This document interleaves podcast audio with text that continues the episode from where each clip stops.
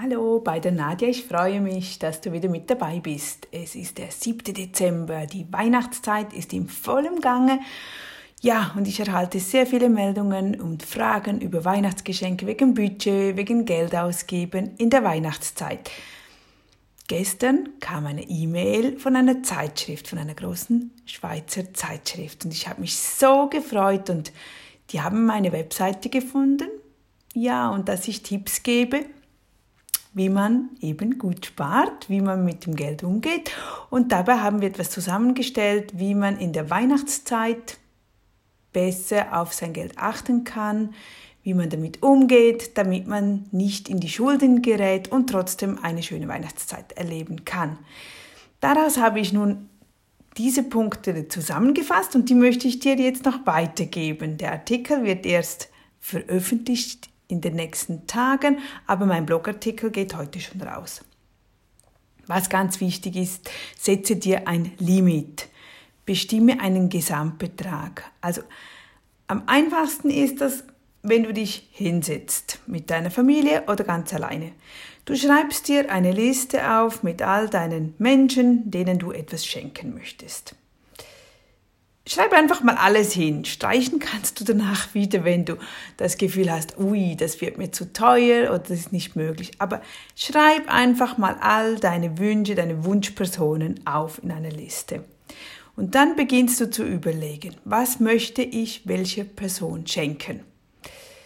Du musst noch nicht ganz im Detail vielleicht wissen, was, vielleicht mal so im Groben. Oder du sagst dir, okay, mein Onkel hat gerne Wein, ich werde ihm eine Weinflasche schenken. Dann setzt du hinten den Artikel ein, ungefähr vielleicht einen Wein. Welchen Wein das sein wird, das muss jetzt noch nicht definiert werden, aber der Artikel und vor allem der Preis dazu. Du setzt dir dann ein Limit und sagst, okay, der Wein möchte ich auf 20 Euro festlegen oder 10. Einfach, was du denkst.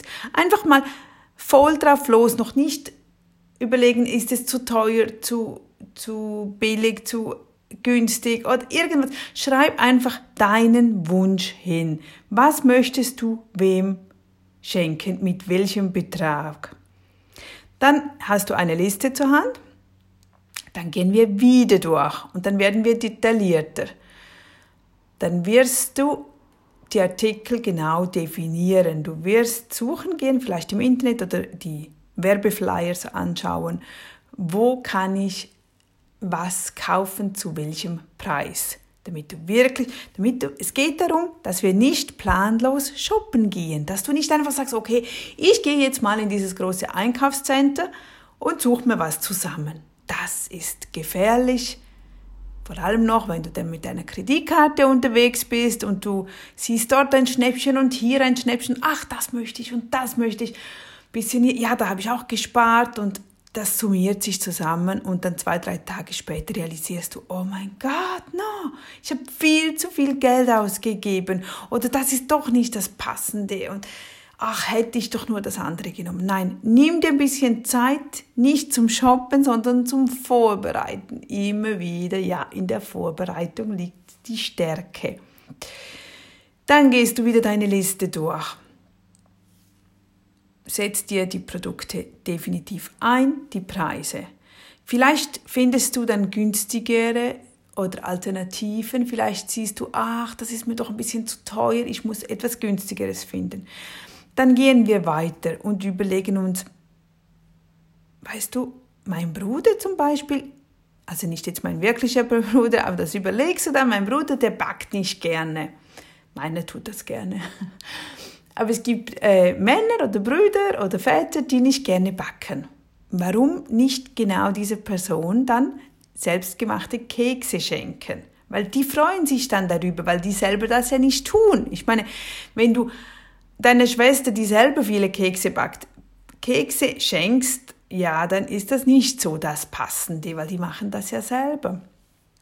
Oder auch wenn dann deine Schwester hat vielleicht zwei Kinder, Kleinkinder, die wäre lieber froh, wenn du sie mal entlasten würdest. Vielleicht übernimmst du einmal den wöchentlichen Haushaltsputz oder die Kinder von ihr oder du bringst oder holst die Kinder von, von einer Aktivität, die sie zu tun haben.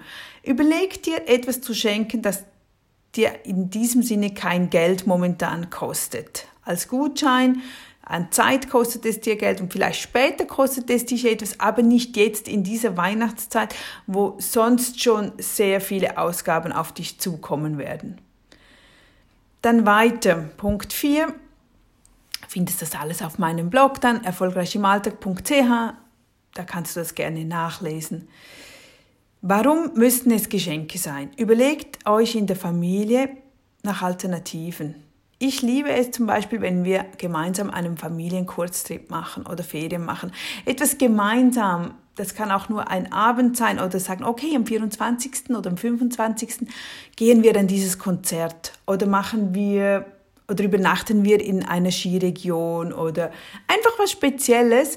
Dann nimmst du das Geld zusammen für die Geschenke und machst zusammen einen kurzen Familienurlaub oder einen Ausflugsevent Ihr schafft dabei die Nähe, es verbindet euch etwas und die Erinnerungen bleiben. Ein Geschenk geht sehr schnell vergessen. Ach, okay, jetzt habe ich neue Schuhe, gut, weiter. Das ist in, in, in der heutigen Zeit einfach, dieser Alltag ist zu schnell. Aber Emotionen schenken, gemeinsam erleben, das sind Dinge, die als Familie wahnsinnig Nähe schaffen und, und uns wirklich verbindet. Ich sehe das bei uns auch immer wieder. Die erzählen immer noch, letztes Jahr waren wir in Pisa nichts Weltbewegendes und trotzdem, es war spannend, es war lustig, es war nicht typisch, es war kalt im Hotel. Ja, Entschuldigung, ja, ja. Also überleg dir, ob es, ob es solche Dinge gibt. Dann kommen wir wieder zu der Liste. Halte dich konsequent an deine Liste. Bleib dabei, was du aufgeschrieben hast. Es geht genau wieder um dasselbe, wie wenn du einkaufen gehst. Du gehst mit deiner Liste einkaufen, auch für deine Haushaltsartikel oder Lebensmittel und wir halten uns daran. Wir sind sehr schnell dann mit Einkaufen, wir lassen uns nicht verführen, denn die, die Shoppingzentren, hey, die haben teure Marketingleute, die nur geschult sind, wie sie das anstellen, damit du auf deren Ein Angebot reinfällst. Die wollen uns doch fangen, die wissen schon wie, aber nein, uns fangen die nicht. Wir haben unsere Liste, wir gehen ganz konkret dieser Liste nach und so werden wir unsere Einkäufe machen. Es braucht Disziplin dazu, Nein zu sagen. Das heißt, wenn du weißt, du bist anfällig und dass du ein, Schnäppchenjäger bist, dann geh besser nicht in die Einkaufszentren. Dann mach das anders, löse das anders oder geh in der letzten halben Stunde, damit du nicht zu viel Zeit noch hast, um noch anderweitig Geld auszugeben oder in Versuchung zu kommen. Es ist einfach so, wenn wir in Versuchung kommen, dann sollten wir darauf achten, uns nicht ja, in, in dieses Umfeld zu begeben. Das, das geht mit allem so. Wenn, wenn ich ähm, keinen Alkohol mehr trinken will, dann gehe ich vielleicht momentan weniger in eine Bar oder ich, ich meide diese Orte, wo, wo viel Alkohol getrunken wird. Einfach so, das ist so ein Selbstschutz, wo wir halt manchmal ja durchgehen müssen, bis wir dieses wieder angewohnt haben.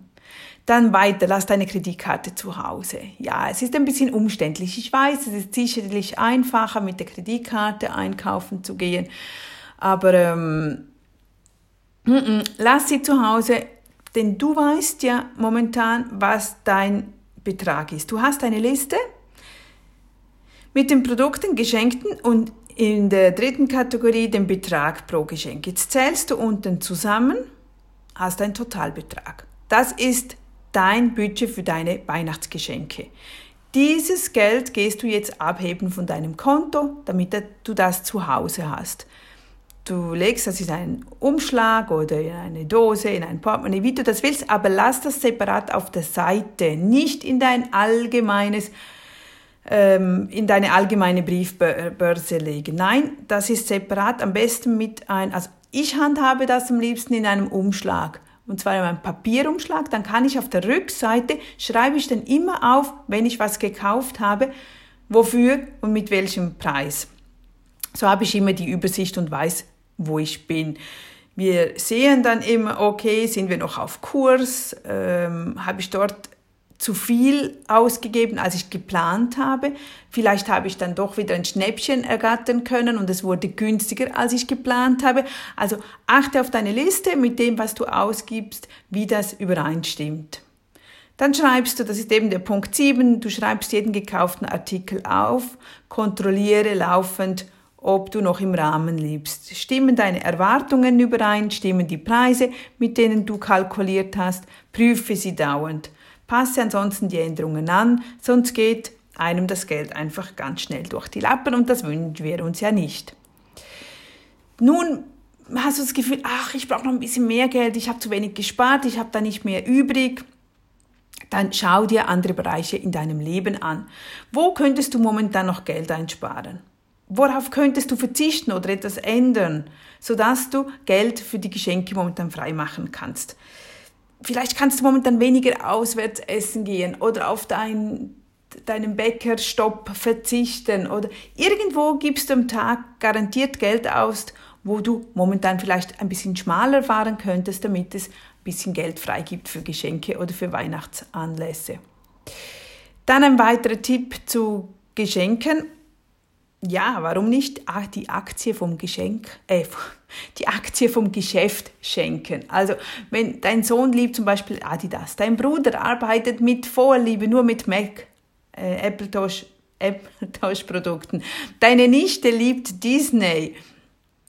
Also, warum anstelle eine Barbie oder irgendein Zubehör zu einem Mac oder irgendein Adidas-Schuh kaufen, verschenk doch lieber eine Aktie. Oder du suchst dir einen ETF raus, in dem diese Firmen drin sind. Das wäre auch etwas und du verschenkst so etwas. Oder halt der ETF, ja, da musst du zusammen vielleicht mit ihm das machen. Aber eine Aktie, die kannst du wirklich kaufen und verschenken. So hat nachher dein Bruder, deine Nichte oder wer auch immer, hey, ist plötzlich einen Mitinhaber von seinem Lieblingsbrand. Das ist was Spezielles.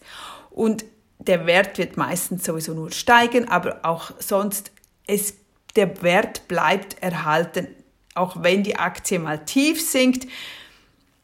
Die Verbundenheit ist da. Ein Turnschuh, wenn du immer einen Turnschuh kaufst, der ist in zwei Jahren auch dahin. Also du kannst eigentlich nur gewinnen.